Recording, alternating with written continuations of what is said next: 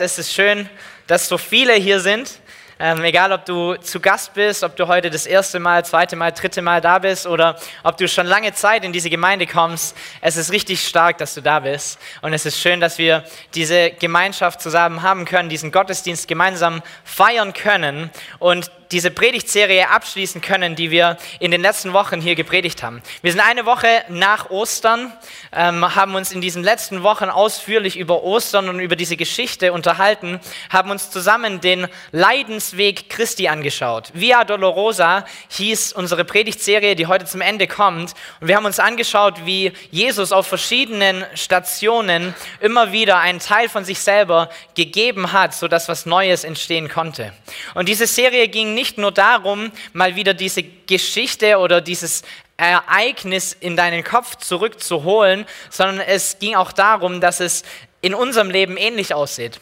Dass auch in unserem Leben manchmal etwas zu Ende gehen muss, damit etwas Neues beginnen kann. Dass manchmal bei uns auch das eine oder andere vielleicht sogar sterben muss und weggelegt werden muss, niedergelegt werden muss, sodass etwas Neues in unserem Leben entstehen kann und es auch dafür Raum gibt und Platz gibt.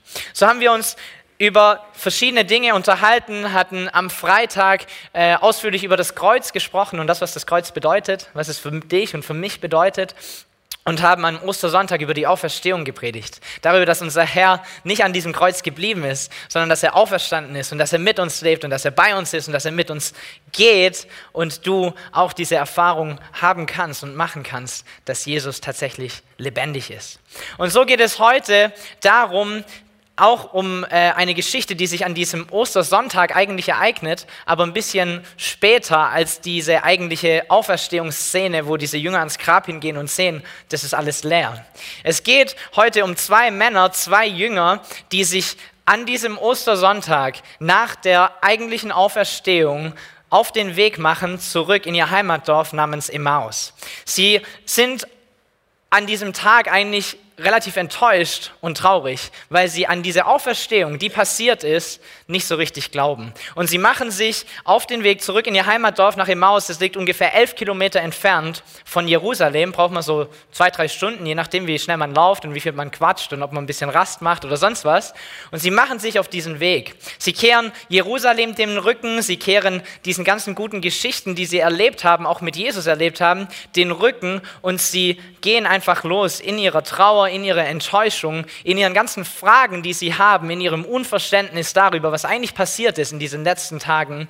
Und sie machen sich auf den Weg dorthin. Den einen der beiden kennen wir, der wird namentlich erwähnt. Sein Name ist Kleopas. Den anderen ähm, ist ein bisschen unbekannt, gibt es verschiedene Spekulationen, wer das ist. Dieser Kleopas ist nicht einer der zwölf Jünger gewesen von Jesus, aber einer, der richtig, richtig nah dran war. Einer, der ganz viel erlebt hat mit Jesus und der ganz, ganz viel auch mitgenommen hat in dieser Zeit, in der Jesus auf der Erde war. Kleopas ist der Bruder Josefs, Josef, der ähm, irdische Vater von Jesus, sprich also der Onkel von Jesus, er ist nah dran. Seine Frau heißt Maria, es ist die Maria, die mit am Kreuz steht, als Jesus gekreuzigt wird. Sie sind in dieser ganz inneren ähm, Verbindung irgendwie mit drin. Sie sind im innersten Kreis mit dabei gewesen, als Jesus gelebt hat auf dieser Erde. Und damit nicht genug, äh, Maria und dieser Kleopas haben einen Sohn namens Simeon. Und dieser Simeon ähm, übernimmt nach Jakobus die Gemeinde in Jerusalem, wird der Gemeindeleiter dort von einer der ersten Gemeinden überhaupt, eine ganz, ganz wichtige Person, wird zum Bischof nachher. So, diese Menschen oder diese zwei Jünger sind keine No-Names. Die sind keine irgendwie irgendwelche, die halt mal das eine oder andere von Jesus gehört haben und halt irgendwie mit dabei waren, sondern das sind Leute, die waren richtig nah dran. Die waren richtig nah dran an ihm, die haben die Wunder miterlebt, die haben alle Geschichten gehört, die haben jedes Gleichnis gehört, die haben miterlebt, was er spricht und was er verspricht und wie er Menschen Menschen verändert. Und trotz alledem sind sie irgendwie an diesem Tag, an dem sie sich aufmachen, zurück in ihr Dorf, hoffnungslos. Und sie sind enttäuscht und sie sind traurig und sie haben wahrscheinlich mehr Fragen als Antworten und sie diskutieren miteinander. Sie sind sich nicht so richtig im Klaren, was da eigentlich passiert ist die letzten Tage und warum das Ganze passiert ist. Und dann steht geschrieben, dass Jesus, während diese zwei dort auf dem Weg sind, einfach zu ihnen kommt und mit ihnen diesen Weg gemeinsam geht. Und mit ihnen Richtung Emmaus unterwegs ist. Und das ist in der damaligen Zeit ganz normal gewesen. Es gab immer wieder Leute, die gereist sind. Man ist ja viel zu Fuß unterwegs gewesen, vielleicht mal auf irgendeinem Tier. Aber es war was ganz Normales, dass sich verschiedene Reisende anderen Reisenden angeschlossen haben. So, Jesus tut hier nichts Unnormales. Er ähm, geht nicht irgendwie über die Grenzen des Kulturellen hinaus, sondern eigentlich macht er genau das, was jeder getan hat. Nämlich, dass er sich einfach zwei anderen Reisenden anschließt, zusammen mit ihnen diesen Weg bestreitet. Und es steht geschrieben, dass die beiden Jünger ihn nicht erkennen. Sie schauen ihn an, aber sie erkennen ihn nicht. Sie erkennen diesen Jesus nicht. Und es gibt ganz verschiedene Theorien darüber, warum sie ihn nicht erkennen und warum es so schwer fällt, ihn zu erkennen. Das, was für mich am, am meisten Sinn macht oder das, was auch am einleuchtendsten ist, ist, dass sie es tatsächlich einfach gar nicht erwarten. Und so der letzte Blick, den sie hatten auf ihren Jesus, war ein blutiger Jesus, der schwach am Ende seiner Kräfte an einem Kreuz hängt und gestorben ist. Das ist das Bild, das sie haben von ihrem Jesus. Sie erwarten es gar nicht, dass dieser Jesus lebendig sein könnte und leibhaftig neben ihnen hergehen könnte. Und Jesus tut es, er läuft mit ihnen und hört sich das so an, was sie so diskutieren und was für Fragen sie haben und wie sie eben mit ganz, ganz viel Leidenschaft, mit Sicherheit sprechen. Und dann macht er so dieses typische, diese typische Jesus-Gesprächsführung, die wir immer wieder sehen. Er spricht mit ihnen und er sagt, um was geht's denn eigentlich? Was macht ihr hier? Warum diskutiert ihr so arg? Und die Jünger drehen sich zu ihm und sie sagen, bist du eigentlich der Einzige, der nicht mitbekommen hat, was in Jerusalem passiert ist die letzten Tage? Wo warst du? Hast du es nicht mitgekriegt? Was ist los mit dir? Und Jesus stellt sich so ein bisschen auf dumm und sagt, ja, was ist denn eigentlich passiert? Erzähl's mir doch. Erzähl's mir doch, was los ist in eurem Leben. Erzähl's mir doch, was los war in Jerusalem. Und das tun die beiden dann. Lukas 24 ist das Kapitel, in dem wir uns heute aufhalten. Vers 19. Es geht um Jesus von Nazareth, der sich durch sein Wirken und sein Wort vor Gott und vor dem ganzen Volk als mächtiger Prophet erwiesen hatte. Ihn haben unsere führenden Priester und die anderen führenden Männer zum Tod verurteilen und kreuzigen lassen. Und wir hatten gehofft, er sei es, der Israel erlösen werde. Und heute ist außerdem schon der dritte Tag, seitdem das alles geschehen ist. So sie erklären es Jesus, hey, da gab es einen Mann, der war in Wort und Tat ein richtig, richtig großer Prophet. Und wir haben unser Leben hingegeben, haben vielleicht Dinge verlassen, Dinge aufgegeben, um diesem Mann hin, hinterher zu laufen, weil wir all unsere Hoffnung und alles, was wir sind, in diesen Mann hineingesteckt haben. Und dann hatten wir gehofft, dass er es sei, der uns erlöst. Und dass er es sei, der Israel befreit und die Römer irgendwie wegnimmt oder was auch immer. All unsere Hoffnung lag auf ihm. Aber jetzt ist er gekreuzigt. Jetzt ist er gestorben. Wir hatten gehofft, aber diese Hoffnung hat sich nicht erfüllt, sondern er ist gestorben. Und damit nicht genug, heute ist schon der dritte Tag, an dem er tot ist. So dieses Versprechen, was Jesus gibt, bevor er gekreuzigt wird, nämlich dass er am dritten Tage aufersteht, das eigentlich dazu gedient hat, dass diese Jünger Hoffnung in sich tragen und das dazu gedient haben sollte, dass sie eigentlich darauf hinfiebern, hey, heute ist Sonntag, heute geht's los, führt hier genau zum Gegenteil, nämlich dass sich Hoffnungslosigkeit breit macht und dass sich Enttäuschung breit macht. Weil er hat es versprochen, aber es ist nicht passiert. Sie sind enttäuscht. Und dann machen sie weiter, es ist noch nicht genug. Doch damit nicht genug. Einige Frauen aus unserem Kreis haben uns auch noch in Aufregung versetzt, denn sie waren heute früh am Grab und fanden seinen Leichnam nicht. Als sie zurückkamen, erzählten sie, Engel seien ihnen erschienen und hätten ihnen gesagt, dass er lebt. Daraufhin gingen einige von uns zum Grab und fanden alles so, wie es die Frauen berichtet hatten, aber ihn selbst sahen sie nicht. Sondern vielleicht liest du das und du denkst dir, hey, also so langsam könnte man doch mal an Auferstehung glauben, oder? So alles spricht doch eigentlich für Auferstehung. Da gibt es diesen Jesus, der das schon vorhersagt und der das genauso berichtet, wie es dann nachher kommt. Und dann gibt es die Frauen, die an das Grab hingehen und sie finden ein leeres Grab aber sie denken nicht an Auferstehung, sondern sie denken, irgendjemand hat den Leichnam geklaut. Wir finden den Leichnam nicht. Was ist hier los? Und sie kommen zurück zu den Jüngern. Die Jünger glauben den Frauen auch nicht so richtig, wollen sich selber davon überzeugen, rennen dorthin, finden alles genau gleich. Sie sehen diesen Engel, der zu ihnen spricht und der sagt, Jesus ist auferstanden. Und trotzdem glauben diese zwei nicht. Sie glauben nicht an Auferstehung. Sie haben keine Hoffnung dafür, dass er auferstanden sein könnte. Hey, alles spricht dafür. Alles spricht für Auferstehung, aber diese Männer verstehen es nicht. Sie glauben nicht daran. Und genau das sagt Jesus im nächsten Vers. Ihr unverständigen Leute, wie schwer fällt es euch, all das zu glauben, was die Propheten gesagt haben? Muss denn der Messias nicht das alles erleiden, um zu seiner Herrlichkeit zu gelangen? Und Jesus beginnt danach so ein Bibelstudium mit den zwei. Das ist die beste Bibelschule, die es gibt, glaube ich. So auf dem Weg nach Emmaus, ein bisschen Zeit mit Jesus und er erklärt alles. Und er taucht mit ihnen ein in diese Schriften und die Propheten und erklärt alles, erklärt die Zusammenhänge und die zwei sind begeistert davon. Davon nachher, nachher mehr, aber ich will hier kurz Halt machen und diese Aussage so ein bisschen auf uns übertragen. Wie oft fällt es denn uns schwer zu glauben? Wie oft sind denn wir diese, wie diese zwei Jünger, wo, obwohl alles dafür spricht, dass Gott es tun kann, dass er es tun will, aber so richtig glauben tun wir es trotzdem nicht, oder? Und vielleicht guckt sich ein anderer dein Leben an und fässt sich auch an den Kopf und denkt, sag mal, was ist denn los? Warum glaubst du das nicht? Es spricht doch alles dafür. Aber du in diesem Moment, in deinem Leben, schaffst es nicht, genau das zu glauben. Zu glauben, dass Gott heilen kann, dass er versorgen kann, dass er Tote auferwecken kann, dass er Hoffnung bringen kann, dass er Friede sein kann in deinem Sturm, dass er die Antwort sein kann auf alle deine Fragen. Manchmal schwierig zu glauben, oder? Manchmal schwierig anzunehmen, egal wie es aussieht. Wisst ihr, für diese zwei Jünger war die Auferstehung keine Realität. Im besten Fall war es eine gute Geschichte. Es war ein Gerücht. Es war was, was sie halt gehört haben. Der eine, die Frauen haben das gesehen, ein leeres Grab, und dann kamen die anderen und die haben es auch so gesehen, sie bestätigen das. Aber ich war noch nicht mal am Grab und gefunden haben sie ihn auch nicht. So, wer sagt, dass er tatsächlich auferstanden ist? Wer sagt, dass das tatsächlich Realität ist? Und wisst ihr, ich glaube, wir können äh, so ein bisschen durchatmen, wenn wir solche Dinge lesen. Ich freue mich da immer. Diesen Leuten ist schwer gefallen zu glauben. Es ist okay auch für dich manchmal zu zweifeln, okay? Es ist auch okay für dich manchmal nicht diesen Glauben zu haben oder daran zu zweifeln, dass es tatsächlich passieren kann. Diese Männer waren so nah dran an Jesus wie kaum jemand. Und auch sie hatten genau dieses Problem.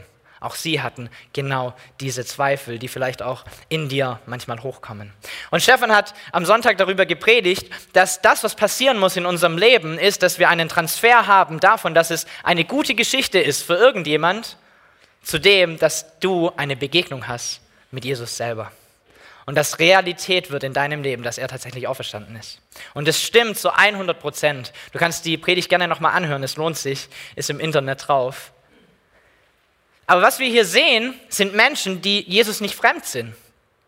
Es sind Menschen, die sich nicht sehnen nach dieser ersten Begegnung mit ihm, sodass sie ihn erkennen und erleben. Ganz im Gegenteil. Sie haben ihn erlebt. Sie sind ihm begegnet. Er ist ihnen begegnet. Er hat ihnen Berufung gegeben. Er hat ihnen einen Weg gezeigt. Er hat ihnen Zukunft gegeben. Er hat ihnen Hoffnung gegeben. Er hat sie herausgenommen aus all dem Leben, wo sie drin gesteckt sind und hat ihnen ein besseres Leben gezeigt. Die Leute kannten ihn schon. Sie hatten schon diese Begegnung. Und sie hatten für ganz, ganz vieles Glauben und für ganz, ganz vieles Hoffnung, aber diese Hoffnung und dieser Glaube wurde enttäuscht. Und vielleicht bist du heute hier und du erkennst dich in genau dem wieder. Du erkennst dich in dem wieder, dass du in der Vergangenheit, egal ob junge Vergangenheit oder lange Vergangenheit, irgendwann mal gehofft hattest, zu Gott gefleht hast auch Glauben dafür hattest, dass er intervenieren kann, dass er Dinge ändern kann, dass er heilen kann, dass er Schmerz äh, lindern kann, dass er Trauer wegnehmen kann, dass er Versorger sein kann, dass er Friede sein kann, egal in welcher Situation du dich befindest. Und du hast dich ausgestreckt nach ihm, du hast Glauben aufgebracht, du hast alles richtig gemacht, deine Hoffnung in ihn gesetzt. Aber du wurdest halt enttäuscht. Du wurdest halt enttäuscht. Und Gott war halt vielleicht nicht so, wie du ihn gerne hättest. Und Gott hat vielleicht nicht das getan, wofür du ihn gebeten hast, gebeten hast. Und Gott war vielleicht eher tot und schwach an diesem Kreuz als auferstanden und herrlich in deinem Leben. Und wisst ihr, ich glaube, wenn wir solche Erfahrungen machen, die wir übrigens, glaube ich, alle gemacht haben, wenn wir ehrlich sind mit uns, ich glaube, wenn wir solche Erfahrungen machen, kann es dazu führen, dass wir als Konsequenz davon so einen Schluss ziehen, der Gift ist für unser Leben. Eins davon könnte sein, Gott hat es einmal nicht getan, dann wird er es nie tun. Eine Konsequenz. Die andere Konsequenz, fast noch schlimmer, Gott hat es nicht getan, weil er es nicht kann oder weil er es nicht will. So beides Mal ist es kein guter Schluss, den du ziehst aus dieser Situation heraus. Und es bringt dich vielleicht dazu zu sagen, hey, Gott kann vielleicht heilen und es tut er auch für andere Leute, die vielleicht ein bisschen besser stehen im Glauben als ich. Schau dir mal meine Sünde an, schau dir mal das an, was noch in meinem Leben ist. Natürlich kann der mich nicht erhören. Für andere macht das schon. Aber für mich glaube ich nicht. Vielleicht denkst du auch, er kann kleine Kleinigkeiten kann er irgendwie heilen. So ein Schnupfen und Husten, das kannst du ihm bringen. Aber wenn es um was Größeres geht, pff, dann wird es schwierig. Oder gerade andersrum. Hey, wenn du Krebs hast, dann darfst du schon zu ihm kommen und er wird dich heilen.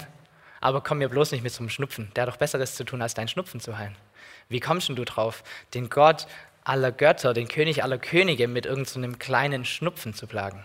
Klar erhöht er das nicht. Vielleicht denkst du dir, ja klar, irgendwie kann er schon finanziell versorgen und das macht er auch für andere Leute. Ich habe es irgendwie schon mitgesehen, aber für mich selber, ja, vielleicht zu so einem gewissen Betrag, aber über den Betrag sollte es nicht rausgehen. Oder selbst wenn er das kann, hey, trotzdem, so ein bisschen was auf der hohen Kante sollte ich trotzdem haben, falls er es mal nicht tut. Und so schließt du aufgrund einer Enttäuschung darauf, dass Gott immer so sein wird. Und dieses eine Erlebnis oder diese eine Trauerphase, dieses eine Mal, als du dich investiert hast und deine Hoffnung enttäuscht wurde, prägt den Rest deines Glaubens. Und es prägt die Art und Weise, wie du ihn siehst. Und du überträgst das eine auf das andere. Und ich glaube, manchmal ist es gar nicht so ähm, bewusst, dass das passiert. So bei mir oder bei uns als Familie war es Anfang des Jahres so, dass ich das irgendwie miterleben konnte. Ich habe nie daran gezweifelt, dass Gott heilen kann. Ich habe auch nicht daran gezweifelt, dass er es tun will. Aber trotzdem habe ich bemerkt, dass ich weniger gebetet habe. Wir waren gefühlt von Januar bis März immer irgendjemand in meiner Familie war krank. So zwei Kinder, eine Frau, ich. Und irgendwie hat es sich immer im Kreis gedreht. Vielleicht gibt es ein paar Familien hier, die das ähnlich erlebt haben. So, erst der eine, dann die andere, dann die Frau, dann ich und dann fangen wir wieder von vorne an. Und wisst ihr, wir hatten Glauben, wir hatten Hoffnung, wir haben Gott angefleht, wir haben zu ihm gebetet, wir haben Hände aufgelegt, wir haben alles gemacht. Und wir sind zu ihm gekommen und haben gesagt, wir glauben, dass du der Heiler bist. Und wir glauben, dass du es tun kannst. Jetzt kommt die Heilung. Und dann kam die nächste Runde. Und dann haben wir uns wieder ausgestreckt und wieder gehofft und wieder geglaubt und wieder zu ihm gekommen und wieder gebetet und wieder gesagt, du bist der Heiler und du schaffst es. Wir glauben dir. Und jetzt ist es das letzte Mal und wir stellen uns hin und wir vertrauen darauf, auf dein Wort und wir kriegen keine Krankheit mehr für den Rest des Jahres und jetzt ist Schluss. Und dann kam die nächste Runde. So, und ich habe gemerkt, von Runde zu Runde zu Runde habe ich weniger und weniger und weniger gebetet. Habe ich es ihm weniger und weniger und weniger zugetraut. Warum? Hätte ich die genau gleiche Krankheit, letztes Mal hat er es nicht weggenommen. Pff dieses Mal vielleicht dann auch nicht. Und es war nie so eine bewusste Aussage, wie ich sie jetzt hier tue. Aber ich glaube, im Unterbewusstsein passiert es doch bei uns, oder? Hey, und so prägen uns unsere Enttäuschungen und sie rauben uns die Hoffnung. Und wir versuchen, von einem auf das nächste zu schließen. Wir versuchen, ein Schema zu entdecken, zu denken, so handelt Gott bei Schnupfen. So handelt Gott bei Husten. Fieber ist was anderes. Und dann schließen wir von einer Enttäuschung auf etwas anderes. Wisst ihr, es gibt ganze Bücher, bestimmt, ach, weiß gar nicht, tausende Bücher über Heilung. Genauso viele Predigten über Heilung. Genauso viele Seminare über Heilung. Warum? Weil wir versuchen, es zu verstehen. Was ist das, mit dem wir weglaufen? Wir verstehen es nicht. So, wir versuchen, ein Schema zu bekommen. Wir versuchen, vier Schritte musst du gehen, eins, zwei, drei, vier, dann passiert fünf. Hätten wir so gern. Und wir versuchen es, Gott besser zu verstehen, indem wir schematisch denken und indem wir von einer Erfahrung auf die nächste schließen.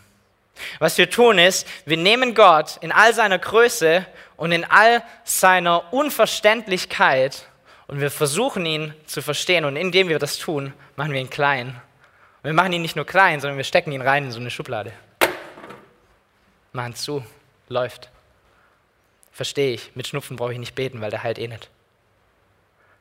Und unsere Enttäuschung die wir erlebt haben, obwohl wir gehofft haben, obwohl wir Glauben hatten, führt dazu, dass wir beim nächsten Mal genauso denken.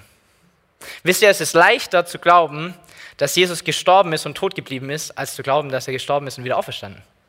Gestorben und tot geblieben wäre das Normale. Es ist schwieriger daran zu glauben, dass er dich vielleicht fünfmal nicht geheilt hat, aber heute, wenn du betest, heilt er dich. Oder? Das ist die schwierigere Option. Und wir berauben uns seiner Größe und seiner Macht, weil wir geprägt sind von unseren Enttäuschungen und weil wir geprägt sind von dem, was er halt in der Vergangenheit vielleicht mal nicht gemacht hat. Und wir schließen darauf, dass es beim nächsten Mal wieder so tut. Machen ihn klein, Schublade zu, fertig.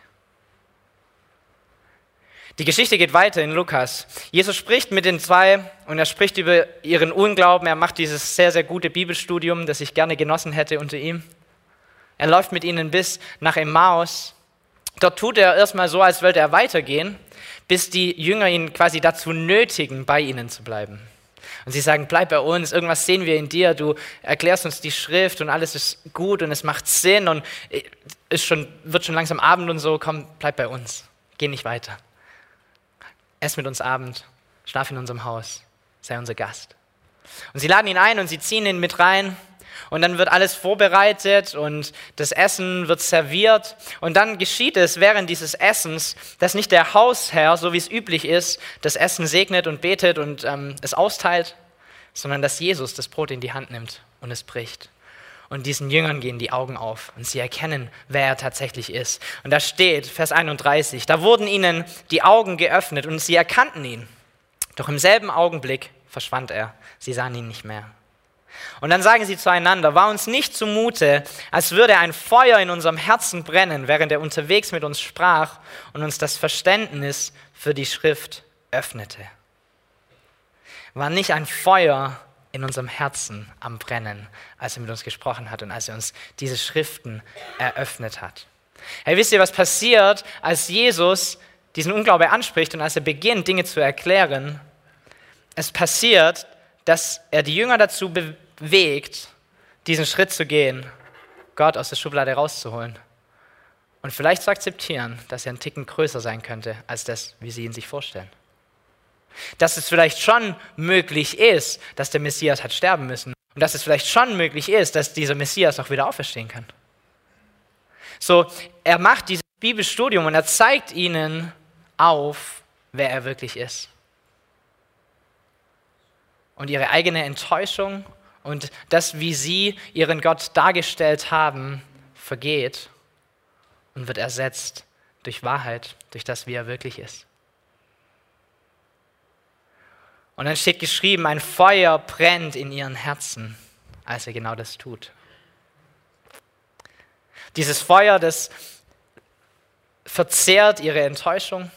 Dieses Feuer, das verzehrt ihre Hoffnungslosigkeit. Dieses Feuer bewegt sie dazu, dass sie noch am gleichen Tag, gerade angekommen, elf Kilometer gelaufen, noch nicht mal gegessen, wieder umdrehen und zurück nach Jerusalem gehen.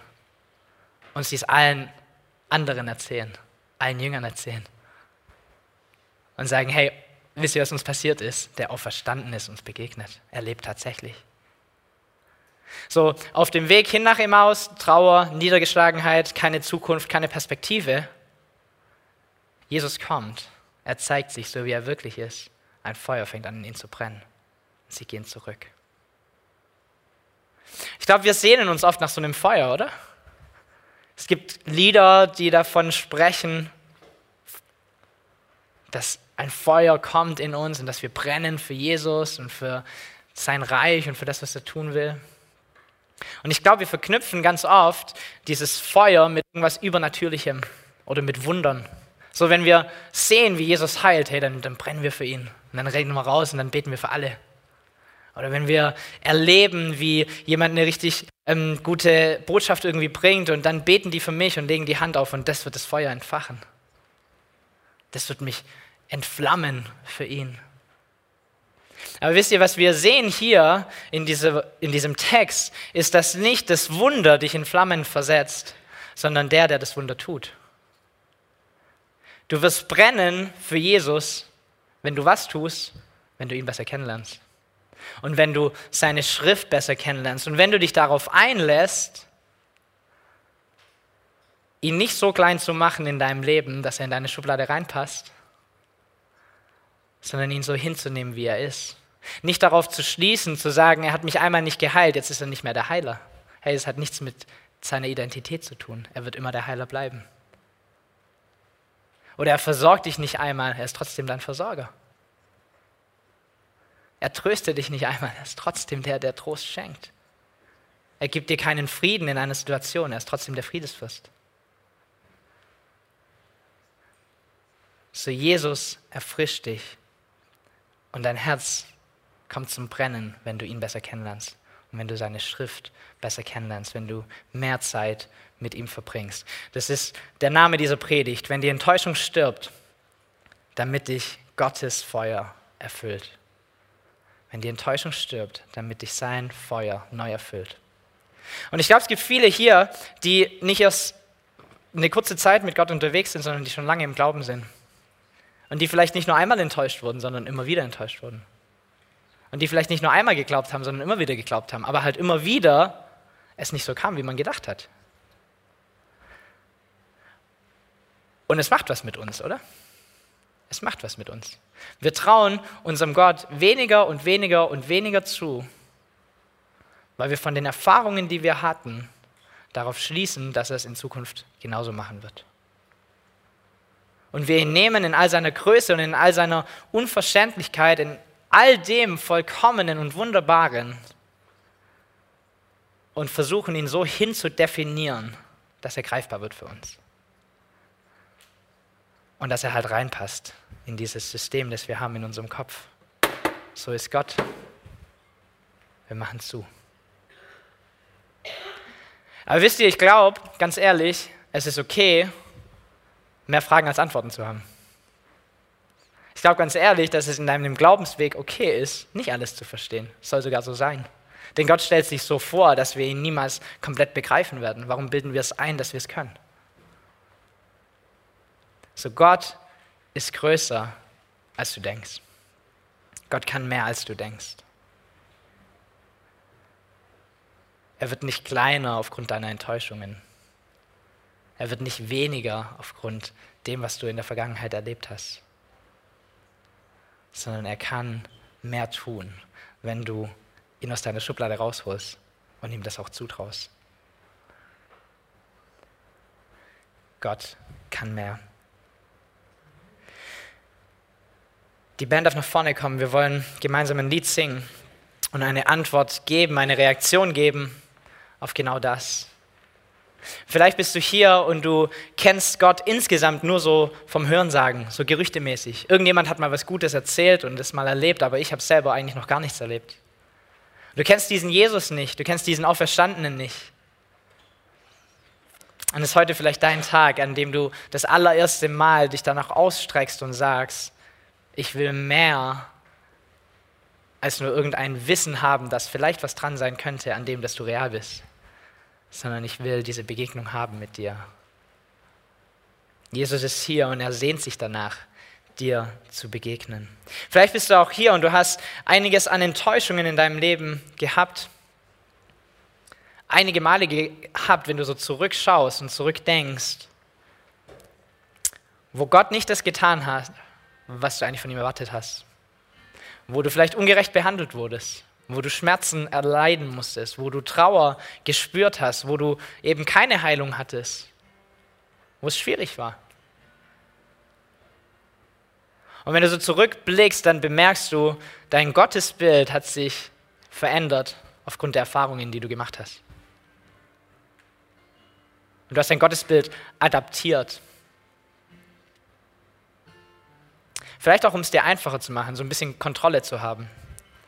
Wisst ihr, es ist viel einfacher daran zu glauben, dass Gott nicht heilen kann und nicht zu beten, statt daran zu glauben, dass er es kann und eventuell enttäuscht zu werden, weil du halt nicht geheilt wirst. Das ist der schwierigere Weg, oder? Aber Gott ist so unglaublich groß, dass er in keine deiner Schubladen reinpasst. Egal wie du ihn gemacht hast, egal was du erlebt hast, egal was dich dazu geführt hat, er ist größer. Und vielleicht ist heute deine Zeit, diese Enttäuschung ihm zu bringen, diese Trauer ihm zu bringen, auch dieses Fragezeichen, das in deinem Kopf ist, wo du denkst, warum hast du es aber nicht gemacht? Diese Frage mal ihm zu stellen. Und gleichzeitig zu realisieren und zu sagen, meine Erfahrungen definieren dich nicht, Herr, sondern du bist der, der du bist. Und daran ändert sich nichts. Und ich hole dich raus aus meiner Schublade. Ich hole dich raus aus dem, wie klein ich dich gemacht habe. Und ich lasse dich auferstanden sein in meinem Leben. Ich lasse dich groß sein in meinem Leben. Vielleicht bist du auch hier und diese ganze Geschichte von Trauer und Enttäuschung fängst du nicht so wirklich was damit an. Aber du bemerkst, dieses Bild passt für mein Glaubensleben trotzdem. Ich versuche Gott zu kategorisieren, schiebe ihn in irgendwelche Schubladen rein, sodass ich ihn verstehe. Ich tue mich schwer damit, mehr Fragen zu haben als Antworten. Ich tue mich schwer damit zu begreifen, dass er größer ist, als ich es mir vorstellen kann. Ich tue mir schwer damit, Glauben zu haben für etwas, was ich noch nie erlebt habe. Ich tue mich schwer damit, tatsächlich zu glauben, dass er über allem steht. Dann ist heute vielleicht dein Zeitpunkt, an dem du deinen Gott mal wieder aus der Schublade holst und ihm erlaubst, der zu sein, der er tatsächlich ist. Groß zu sein in deinem Leben.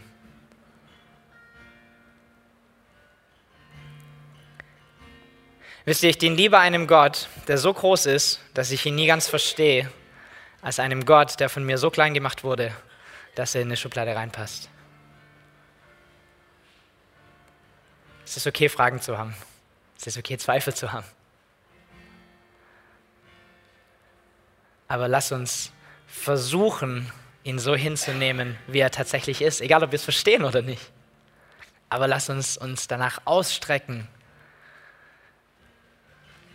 dass wir Jesus mehr erkennen, dass wir sein Wort mehr verstehen, es mehr lesen, ihm begegnen durch sein Wort, sodass unsere Trauer sterben kann und unsere Enttäuschung sterben kann und wir erfüllt werden von diesem Brennen in unserem Herzen, von diesem Feuer in unserem Herzen, das er uns gibt, wenn wir zu ihm kommen und wenn wir ihn mehr kennenlernen. So lass uns all diese Erfahrungen, die wir gemacht haben, all das, was uns geprägt hat, all unseren Glauben, egal wie lange du im Glauben unterwegs bist, mal beiseite legen. Und lass uns zu ihm kommen und sagen, Herr, ich will dich erleben, ich will dich erkennen, ich will dich groß sein lassen in meinem Leben. Ich hole dich raus aus diesem Denken, das mich geformt hat und das sich über Jahre vielleicht geprägt hat. Und ich erlaube dir, mir zu zeigen, dass du auferstanden bist und dass du größer bist. Lass uns gemeinsam aufstehen. Lass uns diese Reaktion zeigen. Wenn du irgendein bestimmtes Erlebnis hast in deinem Leben, das jetzt die ganze Zeit so ähm, irgendwie angeklopft hat, dein Herz klopft vielleicht ein bisschen. Du weißt, irgendetwas gibt es, das muss ich loswerden oder da muss ich einfach mal mit jemandem drüber sprechen, das muss ich im Gebet irgendwie ablegen, was auch immer.